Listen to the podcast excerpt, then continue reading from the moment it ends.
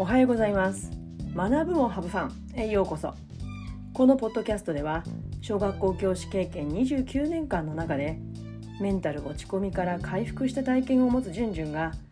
現在フリーランスティーチャーとして自分軸を大切にしながら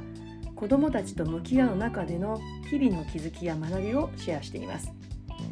え皆さんいかがお過ごしでしょうか？水曜日です。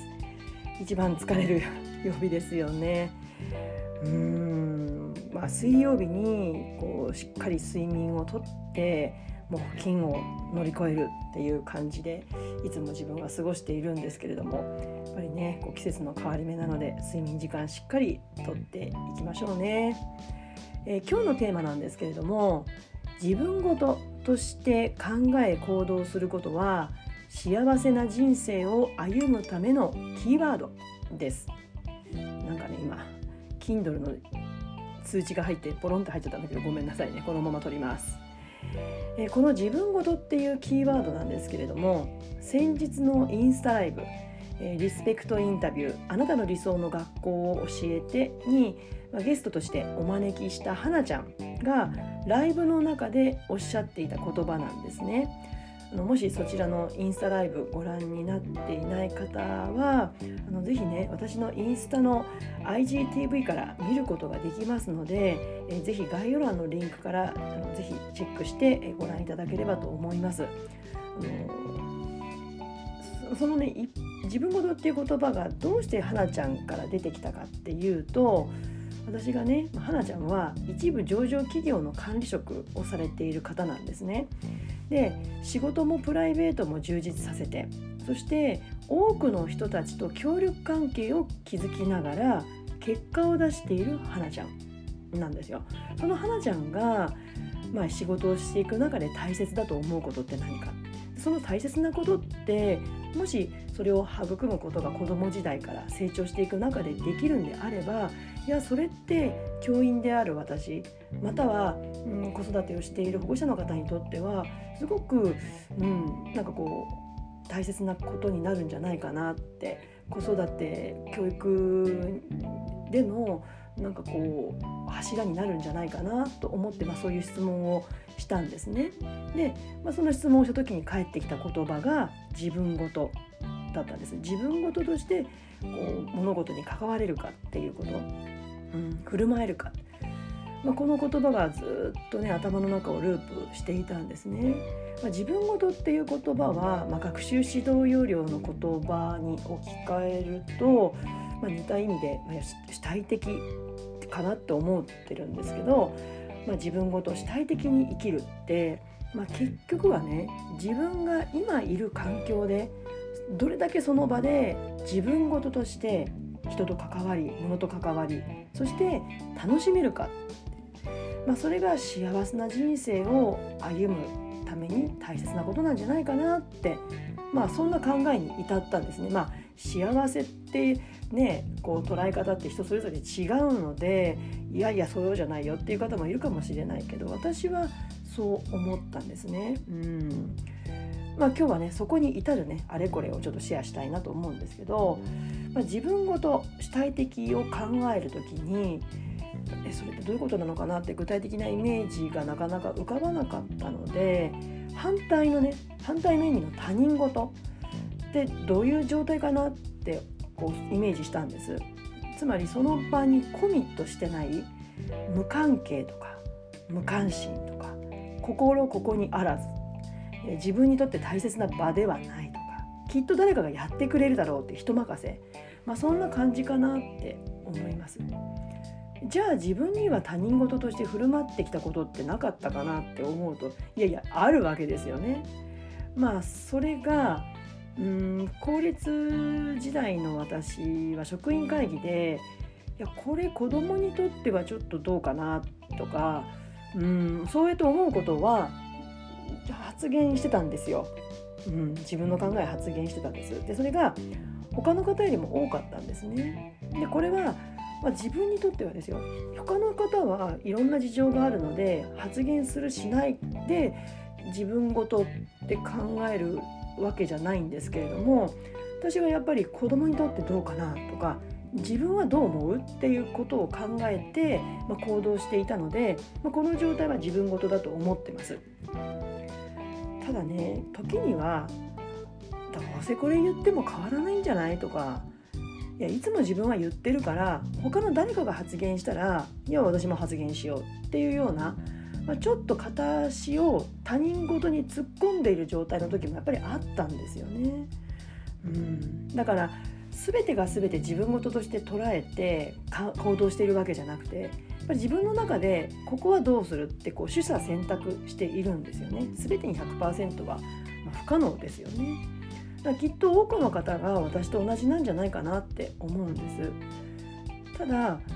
やっぱりこうどこで自分事って振る舞うかっていう選択って、まあ、もちろんその人の選ぶことなんだけどやっぱり人間って他者との関わりで生きていく、まあ、それを必要としている生き物だからやっぱり自分がコミットしている場所で自分事として行動することが私はうん大事なんじゃないかなって思うんですね。うん。まあそこで何かしらの反応を他の人からもらえるわけですよね。自分がコミットしている場所で何かしら自分事として行動すれば。その反応ってまあポジティブなものもあればネガティブなものもある、うん、ネガティブはしんどいけどただその分ね行動すればその分より多くの喜びを一緒にこう過ごしている人たちと味わえる可能性が高まるわけですよね。うん、いつも他人事で振る舞っていたらやっぱりそういう喜びも少ないと思うんですね。まあ、これってね大人だけのことじゃなくて子どもの世界でも同じだと思うんですよ。それが最近自分のと一緒にね過ごす子どもたちとの関わりで感じたのがあの今ね一緒に過ごしてる子どもたちの中ですごくシャイな子がいるんですよ。でその子は4コマ漫画を描くのが大好きでもうひたすらノートに書いてるんですね。で時々ねたまに見せてくれるんでそのノートをねえねえっつって。で、まあ、読めない文字もあったりするからこれなんて書いてあるの？とかってこう聞きながら読めないっていうのはつまりねもう縦書き横書きお困りなしなんでもう思ったもうそのままガンガン書いていくからどういう順番で読んだらいいのかなっていう時があるので聞あの聞くんですけれどもただ子どもの世界ではねめちゃくちゃ楽しい世界がそこには書かれているわけですよ。うん、ね一人の世界でこう完結していたその世界が